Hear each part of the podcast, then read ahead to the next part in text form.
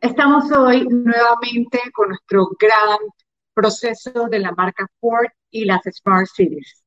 En esta ocasión vamos a hablar de algo que es sumamente importante y que quizás las personas no tienen idea de que forma parte de una ciudad inteligente, ya que solamente la tecnología no es parte de la ciudad inteligente. También las personas, la ciudadanía y lo que los conforman y por supuesto las actividades que realizan. Hoy tengo el placer de entrevistar a una gran mujer que está haciendo la diferencia a nivel de nuestro país y que Ford considera como importante para lo que son las ciudades inteligentes. Ella es Carolina Freire del, de Ponte en Algo, que ha hecho una labor muy linda desde hace muchos años y vamos a transmitir esta entrevista con ella gracias a Ford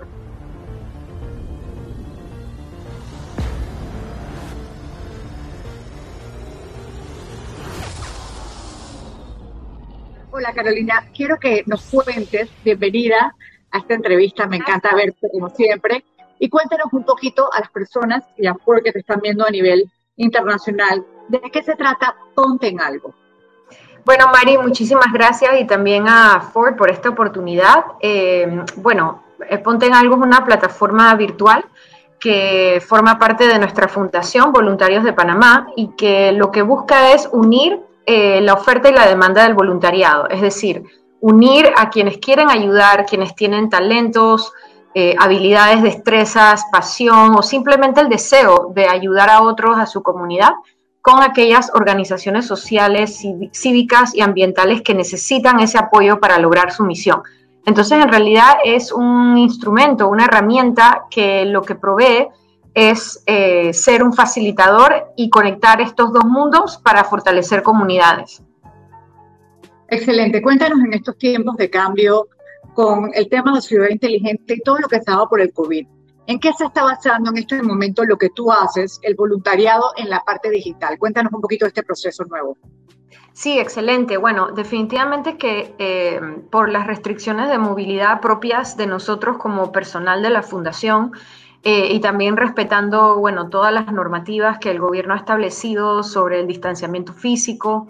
Eh, hacer voluntariado de manera presencial es un desafío muy importante. Primero porque eh, presenta un desafío para salvaguardar la salud y la integridad física de los voluntarios como tal y también de las comunidades, porque lastimosamente uno podría hasta ser un factor de contagio, ¿verdad? Entonces, eh, pero también hay situaciones de desafíos económicos y sociales que están pasando ahora mismo en el país que no podemos abstraer y que definitivamente igual necesitan el apoyo de voluntarios presenciales. Entonces, definitivamente que nosotros hemos estado apoyando en alguna manera el voluntariado de manera presencial, física, específicamente en apoyo al Banco de Alimentos y su campaña Alimenta una Vida, que empezó muy temprano, eh, literalmente el día después de que se, declaró la emergencia nacional y hemos estado movilizando voluntarios en muy pequeñas cantidades con grupos muy controlados para ayudar en el empaque de alimentos. Pero esto ha sido una gran oportunidad también para lo que señalabas de crecer el voluntariado virtual. El uso de la tecnología, eh, de, los instrumentos de la comunicación a distancia, eh, creo que ahora prueban más importantes que nunca. En Panamá el desarrollo del voluntariado virtual, mm, la verdad es que no estaba muy difundido. En general las encuestas de voluntariado que hemos hecho en el país nos señalan que el 80% del voluntariado en el país se desarrolla de manera presencial, física, eh, y no habíamos explotado mucho el voluntariado virtual. Entonces, ¿qué hemos hecho ahora? Hemos eh, trabajado con nuestras organizaciones socias, hay más de 220 organizaciones sociales que forman parte de nuestra red eh, todas organizaciones legalmente constituidas en Panamá, y hemos trabajado con ellas para detectar cuáles son aquellas necesidades que tienen y que podrían ser sujeto de un voluntariado virtual. Entonces, eh, en base a eso, las hemos ayudado a analizar sus, necesidades, a ver qué tipo de perfil de voluntario y luego ayudarlas a hacer justamente el encuentro eh, con los voluntarios. Entonces, hemos usado la plataforma para difundir oportunidades de voluntariado virtual, y para conectar a los voluntarios con las organizaciones. Y hasta ahora ya hemos hecho muchísimas conexiones y tenemos más de 3.000 horas de voluntariado movilizadas desde el inicio de la, de la pandemia eh, en Panamá entre el voluntariado presencial y el virtual. Ejemplos del voluntariado virtual que, que se han realizado. Nutrogar, que hace muchísimo tiempo quería traducir su página web del idioma español al inglés, le logramos conseguir una voluntaria que realizó este trabajo. Eh, Fundación ProEd, que necesita, eh, perdón, Fundación Enseña por Panamá, está trabajando capacitación docente durante este tiempo en que no hay clases, necesitaba un voluntario que le ayudara a hacer eh, podcast. Entonces, eso se puede hacer totalmente de manera virtual y se realizó. También fundaciones como ProEd, Mónica Licona y muchas otras fundaciones que estaban necesitando apoyo en diseño gráfico, desarrollo de páginas web y eh, también en capacitación para el uso de instrumentos de tecnología de comunicación como Teams o Zoom. Todos esos han sido voluntarios virtuales que se han activado durante este tiempo. Ahora me gustaría que quizás nos dijeras, en un resumen de lo que hemos hablado, cuáles han sido los beneficios de este voluntariado, porque te felicito, son tiempos de cambio y en vez de quedarte estática, decidiste también ponerte en tono con los tiempos que estamos viviendo. ¿Qué ha sentido que para ti o ha significado una mejoría en Poten algo? Sí, yo creo que definitivamente es, ha sido para nosotros una oportunidad de explotar algo que lo teníamos allí, o sea, la plataforma está online, la puedes accesar desde cualquier dispositivo en cualquier parte del país o del mundo, y verdaderamente no habíamos como empujado mucho ese, ese, límite y, y, no habíamos empujado tampoco a las organizaciones tanto a explorar eso. Al final nosotros trabajamos con las organizaciones y sus necesidades, y creo que no solamente nosotros, sino ellas también respondieron al, al, cambio y a la oportunidad, porque era una manera de hacer, eh, de, lograr eh, cosas que ellos necesitaban, pero de una manera remota. Entonces, yo pensaría que uno de, de los, uno de los beneficios ha sido definitivamente despertar en las organizaciones sociales esa necesidad de empezar a explorar seriamente otras opciones de movilización ciudadana, como es el voluntariado virtual.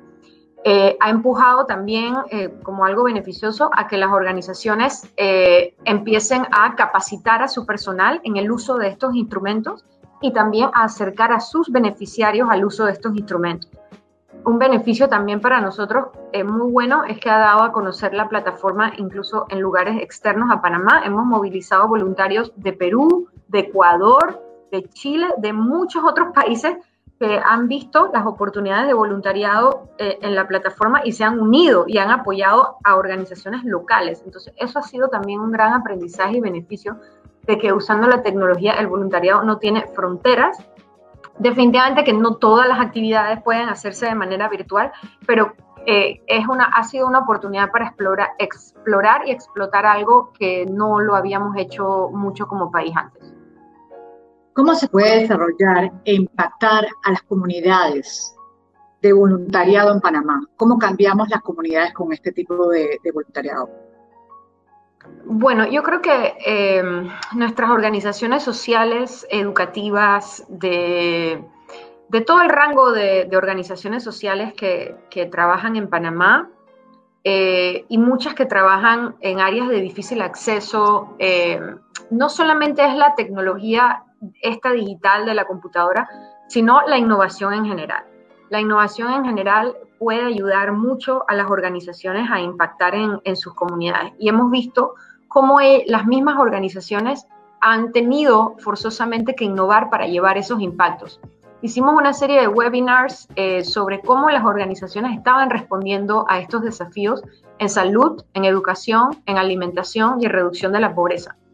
Y vimos muchas organizaciones por ejemplo, eh, utilizando los instrumentos que tenían disponibles, el WhatsApp, para contactarse con líderes comunitarios en áreas muy lejanas, remotas del país, en, las áreas de, de, La Palma, en Darién y otros lugares, contactándose con líderes locales para ellos a su vez entonces organizar grupos para retirar alimentos.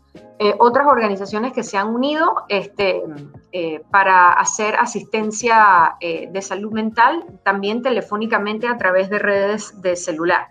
y así, o sea, hemos visto que, como el otro ejemplo que di de Enseña por Panamá, que, ok, los niños no pueden ir a la escuela, pero ellos pueden grabar cursos y grabar temas educativos usando otros instrumentos como la radio, como la televisión, como los podcasts. Entonces, definitivamente que no solo nosotros, sino también todas nuestras organizaciones sociales podemos utilizar de manera creativa diferentes innovaciones para impactar en las comunidades. ¿Puedes relatarle a la comunidad internacional algunas historias de éxito que pueden ver en Ponte en Algo en la página de ustedes? Sí, nosotros tenemos una, una sección, eh, historias de impacto, en la página, donde pueden conocer varias historias de voluntarios que, por ejemplo, en este caso del COVID, han estado apoyando. Ahí van a conocer los casos como el que narré de Nutrogar, de la traducción, el otro caso de Paula Duque, que nos ha apoyado incluso a nosotros, que estamos editando una guía solidaria que la vamos a lanzar, ojalá el otro mes, que va a compilar todas las organizaciones en Panamá a las cuales la gente puede ayudar y donar, que es lo que estamos buscando ahora mismo para apoyar la sostenibilidad, y muchos otros voluntarios que han compartido sus historias en la plataforma. Bueno, me encanta escuchar eso y por supuesto no me puedo ir eh, en esta entrevista de Ford sin preguntarte y, eh, un mensaje positivo para todos los panameños y las personas que te están viendo gracias a lo digital en cualquier parte del mundo en estos tiempos de COVID-19. Gracias, Mari. Yo creo que mi mensaje para todos es que eh, el COVID despierta, ha despertado una gran oportunidad para mostrar nuestra solidaridad como individuos y como sociedad. Eh, eso es, si es algo positivo que podemos rescatar de todo eso, diría que es eso, y que es un momento en que todos podemos mirar hacia adentro, explorar qué habilidades, qué talentos, qué destrezas, qué conocimiento o simplemente qué sentimientos queremos compartir con otros, y aunque sea de manera virtual y no lo podamos hacer de manera presencial, usar esas destrezas y ponerlas al servicio de los demás. Este sería el momento en que podemos hacer eso y nosotros eh, complacidos y felices de poner a la orden del país y de otros países nuestras herramientas, eh, que aunque son limitadas, nos gustaría que fueran más desarrolladas todavía, eh, pueden ofrecer un vehículo para transmitir todo ese sentimiento y ese conocimiento a otros que sí lo están necesitando. Excelente, bueno, gracias a Ford llegó Carolina Freire, ella es la presidenta de la Fundación Ponte en Algo, que está haciendo grandes cambios en estos momentos que son tan necesarios y su labor no ha terminado. Por eso ella forma parte de las ciudades inteligentes. Muchísimas gracias y vendremos gracias más entrevistas. Chao, gracias Carolina y estamos en sintonía.